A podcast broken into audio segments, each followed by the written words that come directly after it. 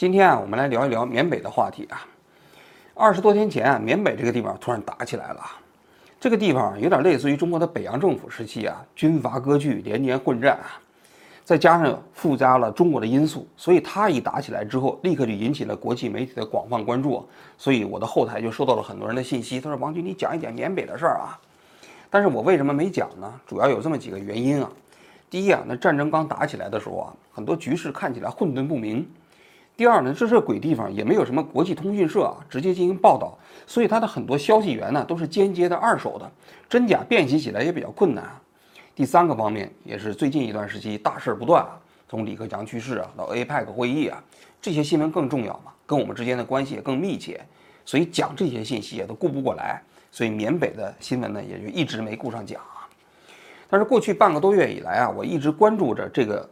缅北地区的局势啊。昨天的时候，我突然看到一个新闻，说全国各地的公安机关都到云南的临沧啊，去领自己户籍所在地的诈骗犯，一些诈骗分子啊，都是从缅北遣送过来的，数量非常巨大，有几千人呢。我看到这个新闻的时候，我觉得大致缅北这次的事件的走向就逐渐清晰起来了。我们也可以聊一聊这个话题了。正好今天也没什么大事儿，我们就来聊一聊缅北啊。缅北这次的战事啊，最早是十月二十七号。由彭家声的儿子彭德仁发起的，这彭德仁呢是果敢地区的这个头，他手下呢有七千名果敢同盟军，下辖三个旅啊。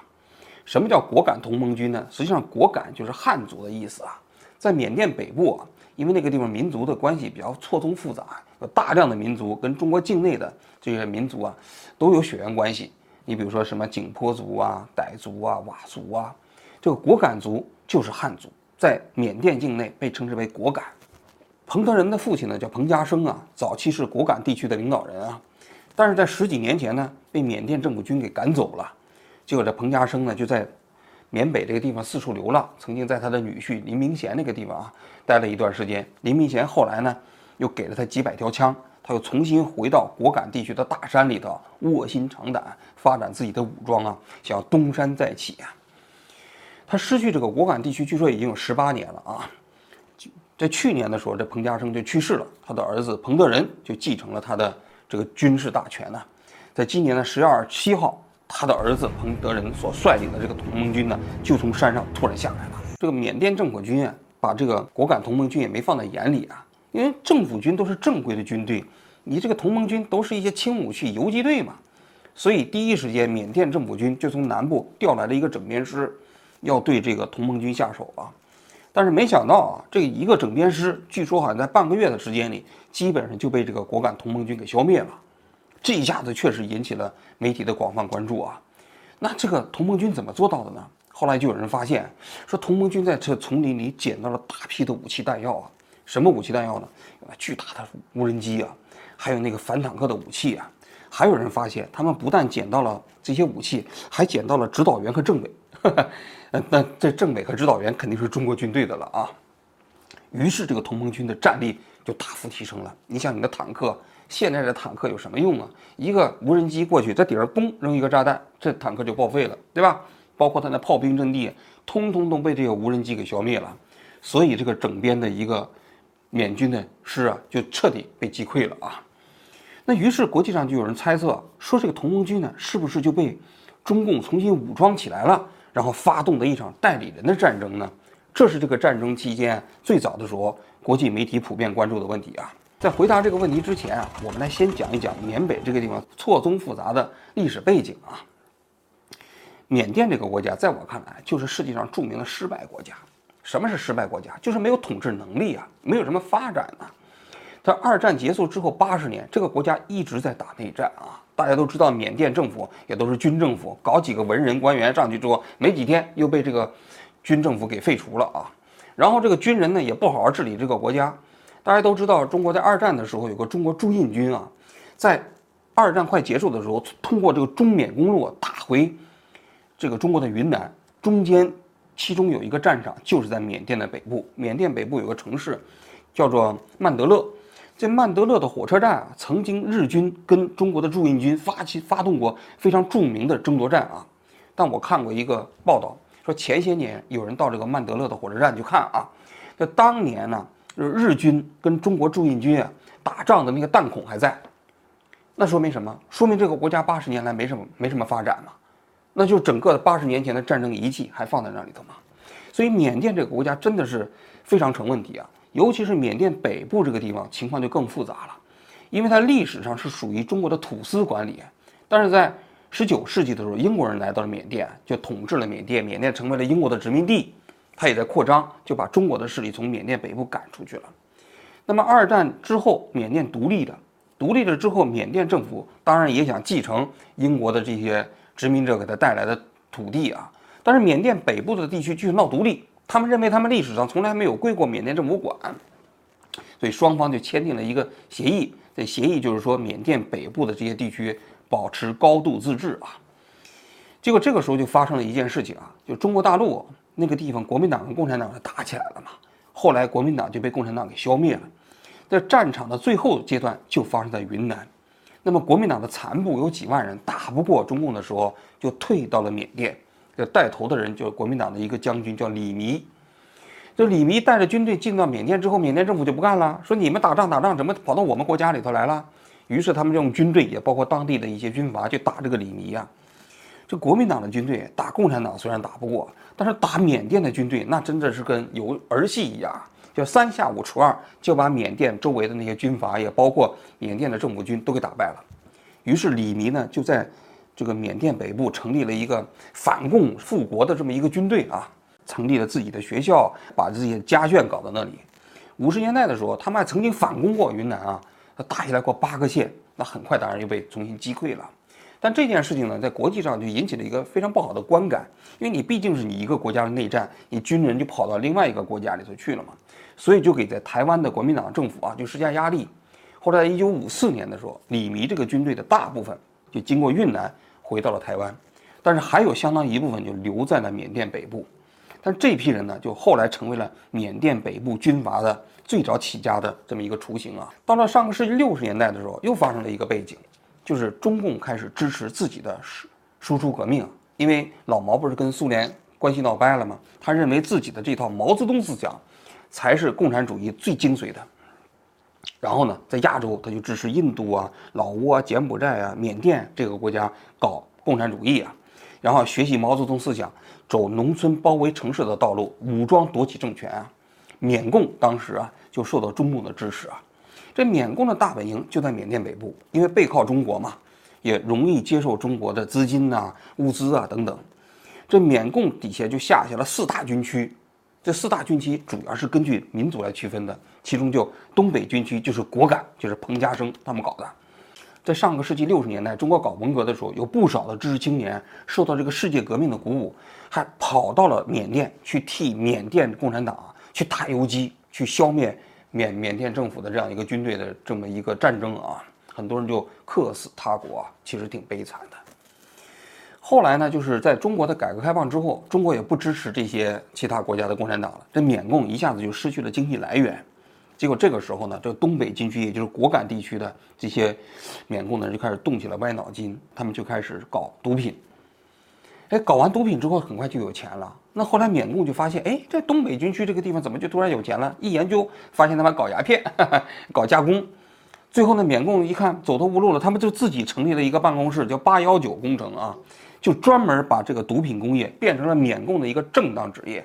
就是开始搞种植鸦片，然后呢搞毒品的加工厂。他据说在金三角地区啊，一共搞了几百家毒品的加工厂啊，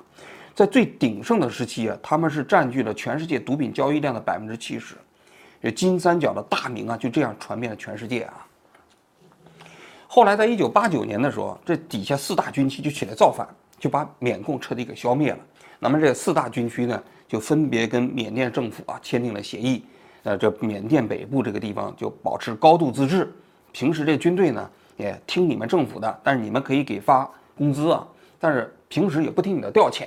只有国家在入侵的时候才听你调遣，平时缅甸政府也不派官员到这缅北地区。但是这个协议签订完之后，其实缅甸政府还是想伺机收回这缅甸北部的高度自治的区域，所以在一九九二年的时候啊。就首先对这个果敢地区下手，因为果敢这彭家声啊，相对来说是实力最弱的。后来呢，这彭家声呢就被从果敢地区给赶走了。一开始赶走之后，他就投奔了林明贤。林明贤是他的女婿嘛？林明贤于是就给了他一些枪，他又重新到果敢地区打游击，就这么来的啊。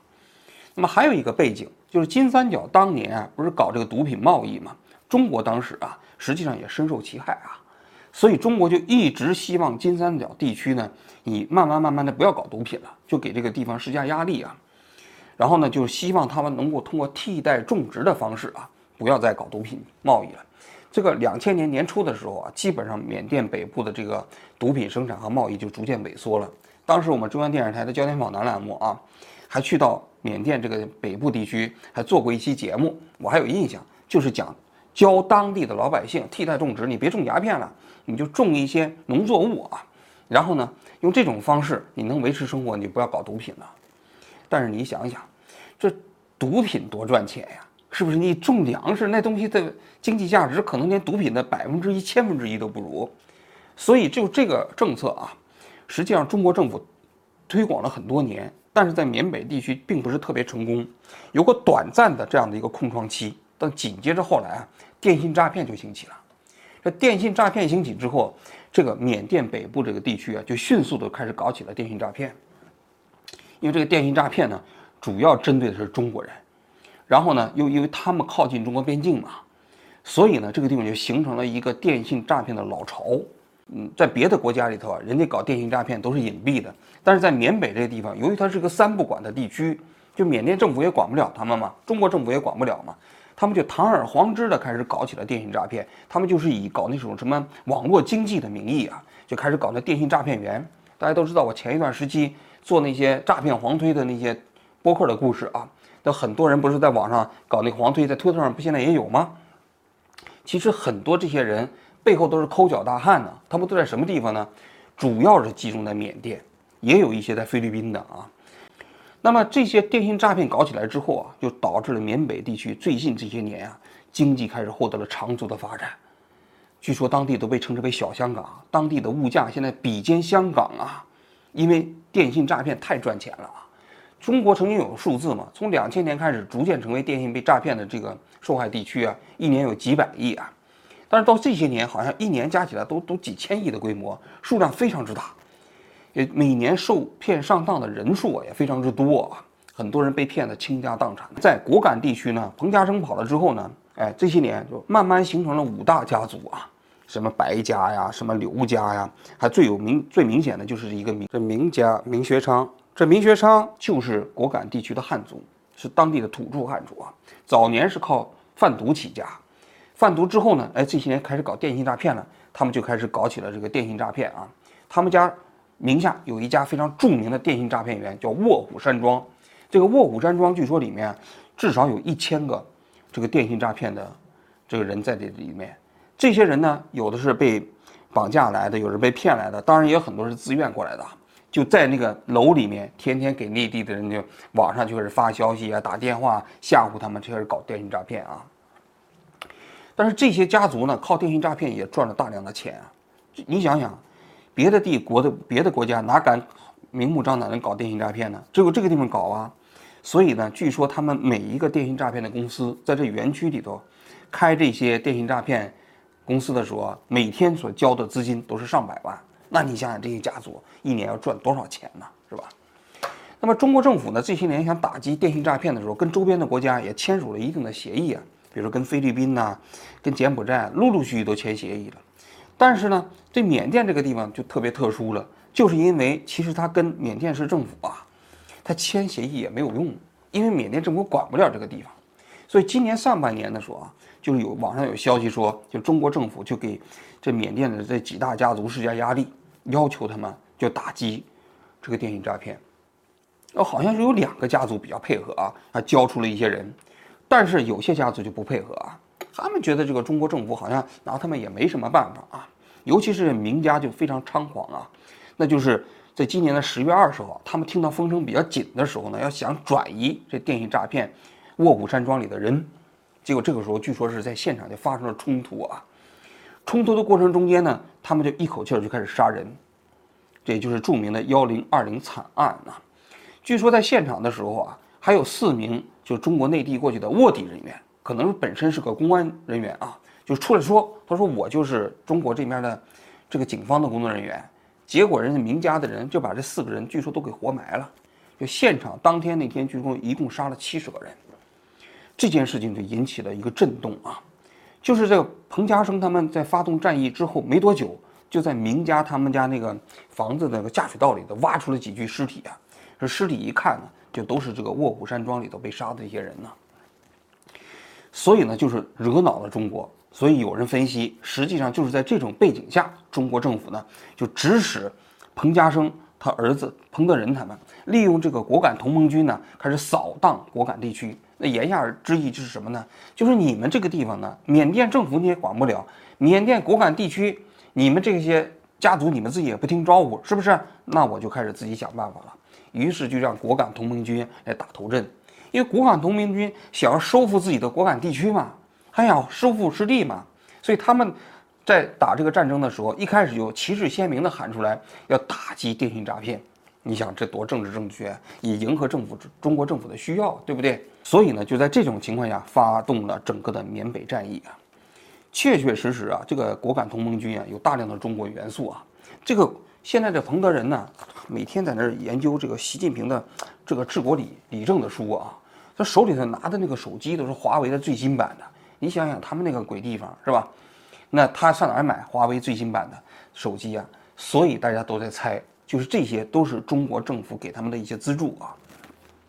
那么现在看来啊，整个局势已经逐渐的明显了。在这个果敢同盟军的打击之下，也包括中国政府的压力之下，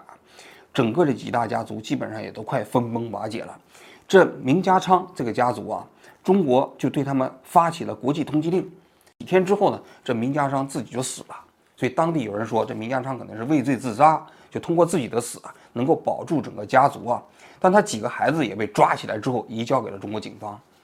也就是说，就在前几天的时候，有陆陆续续有大量的这些缅甸诈骗人员被送回到了中国国内啊。那整个缅北局势啊，可能也要经过这一轮的战争之后呢，发生一个天翻地覆的重新洗牌啊。彭德仁他们所带领的缅甸同盟军有可能重新攻占老街。我看。现在最新的战况表明啊，他们其实已经逼近老街了啊，就完全有可能把老街打下来之后，重新占领这个地方啊。怎么看这缅北这次的战役啊？在我看来，首先第一点就是缅甸这个国家就是个失败国家，这种失败国家它导致了成为一个现代国际社会中间啊一个犯罪分子聚集的一个地点。大家都知道索马里，索马里为什么海盗横行啊？就是因为索马里的政府是一个完完全全的无能政府，它是一个就是没有治理能力的政府。我们经常讲一个政府的能力包括两个方面，一个是基础性能力，一个是支配性能力啊。这基础性能力就是说你这对这个国家要进行有效管理，那这是叫基础性能力。所谓支配性能力，就是你这个政党啊，或者说你的领袖啊，有多大能力去支配其他人啊？这两种能力是不一样的。你比如说像缅甸这个国家。它是个独裁政府，这缅甸的军政府啊，它其实也反对民主啊，把那昂山素季都抓起来，但是它的基础性权力非常弱，这个国家实际上它没有什么能力管，所以导致了缅甸北部地区就是一个类似于索马里的三不管的地区嘛，所以索马里的那个地方海盗横行嘛，所以现在这个电信诈骗就聚集在了这个缅甸北部地区啊，开始危害一方嘛。那我个人觉得打击这个地方确实是有道理的，因为缅甸政府你不管嘛，你也管不了嘛，你当地的那些嗯军阀呀、土豪啊，你就靠这个东西来维生嘛，所以在我看来，对这些地方进行打击，确确实实有有依据的，我觉得也有价值啊。你这次那缅甸这些在这个同盟军的指这个压力之下，一下子向中国遣返了几千名电诈人员。那这就是一个很重要的成绩嘛，因为打击电信诈骗呢，当然你可以采取一些高科技的手段啊，比如说封账号啊、封银行账号，但是现在由于这个道高一尺，魔高一丈，这些电信诈骗的分子都通过那个数字货币啊来转钱啊，导致现在你其实要想通过中间环节去切断，已经非常困难了。最重要的还是要捣毁你这个电信诈骗的老巢。所以我觉得就是对这个缅北地区进行打击是很重要的，这是第一点。第二点，就是怎么看中国政府对缅甸地区的这样的一种，就是你说它是一个代理人的战争也好啊，或者是这种方式也好啊，那我觉得这种方式还是值得支持的，因为那么多普通的老百姓啊，在电信诈骗过程中间家破人亡啊，那你总要想办法。那么在这个过程中间，中国不能直接出军队去啊，到那就去打，因为那毕竟涉及到另外一个国家的主权。但我觉得这种事情，如果是美国，美国也许直接就派军队过去了，直接就给扫荡了，是吧？结果他现在是让这个果敢同盟军去打啊，他自己在暗中给一些支持和帮助。我觉得这种方式吧，大概其我觉得也能接受。那你还能找到其他更好的方式了吗？找不到了吗？是吧？用这种方式把这个地方扫荡之后，我不管你这个地方，你今后你军阀之间怎么搞，反正你把电信诈骗的问题给我解决了，那我觉得这目标就实现了嘛，对吧？对于中国政府来说，最重要的目标就是把电信诈骗给我扫荡了，这是第二点啊。第三点，那通过这种方式能不能彻底打击、完全消灭电信诈骗呢？那我觉得也有点难。当然有效果啊！最近一段时间，我发现我推特上那个诈骗黄推的数量就明显减少了。那前一段时期那个最猖狂的时候，我发一条推特下面，那下面有五六十个那那电信诈骗的那诈骗黄队在下面自动就链接，那真的是不胜其烦呐，也确确实实导致了很多人上上当受骗呐。但是你把这个缅北这个事情捣毁之后，我发现我最近的推特就清静了不少。明显底下的跟贴的诈骗黄推的数量减少了啊，那可见过去的我那些所谓的那些黄推的那些，那都是缅北那些所谓的那抠脚大汉，大家千万不要上当啊。但是你把这个缅北捣毁了，实际上这些人也会在想一些新的办法，啊，他不会在缅北，他会跑到别的地方。现在啊，呃，电信诈骗在海外啊，在我看来，它都集中在就是这种法制不是特别完善的国家。或者说失败国家，因为金三角太好了，它好就好在它完全是没有法律、没有秩序的这么一个地方。但是其他国家呢，虽然不如金三角这么适合，但是你可以看一下，它也会找一些适合电信诈骗的地方，比如菲律宾呐，是吧？嗯，包括我去乌克兰采访，乌克兰当地给我讲，他说乌克兰的有些地方也是中国电信诈骗的这么一个窝点啊。包括现在最重要的一个地点是迪拜。很多中国电信诈骗的人都开始往迪拜进行转移了，因为中东这个地方嘛，相对来说法制也不是特别完善。那这个世界上只要有这些国家，那些电信诈骗它就会在这个地方啊生存和发展。但毕竟啊，端掉了金三角，端掉了当今的缅北这地方诈骗的老巢啊，那对于整个电信诈骗的这个打击，我觉得还是有非常大的积极意义的啊。所以今天这节这期节目呢，我们还是要为中国政府啊说一句说一句客观的话啊，支持他们打击电信诈骗，把这些电信诈骗尽早都消灭了。我觉得这是啊一件利国利民的好事儿。好，我今天就讲到这，谢谢大家。